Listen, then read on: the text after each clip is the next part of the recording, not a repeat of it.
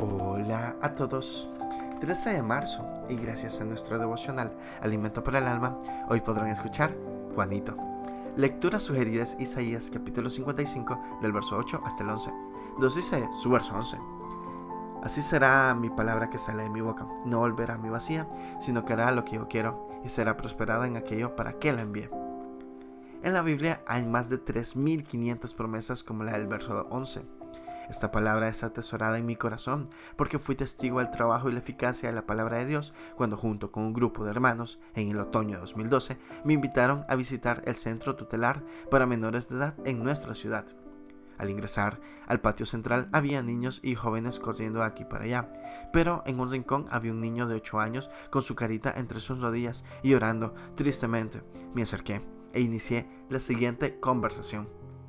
Hola, ¿cómo te llamas? Yo me llamo Alejandro. Susurrando me dijo Juan. ¿Cuántos años tienes? Ocho, contestó suavemente. Hemos traído regalos para ti, le dije, y me volvió a ver interesado. Entonces, atrevidamente, pregunté, ¿sabes por qué estás aquí? ¿Qué hiciste? Maté a mi papá, contestó fríamente.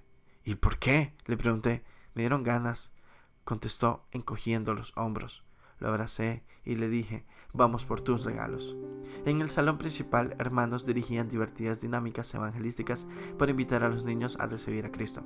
Nunca olvidaré la carita de Juanito, quien con tímida sonrisa recibió sus regalos, juguetes, cuadernos para colorear y su mejor regalo, un Nuevo Testamento. Nunca volví a ver a Juanito, pero desde ese día, eventualmente, oro por él y por los millones de Juanitos alrededor del mundo que necesitan que la palabra transforme sus vidas. Devocional escrito por Alejandro Constantino Casas en México. Oremos que Cristo llegue a sus corazones. Muchas gracias por escuchar.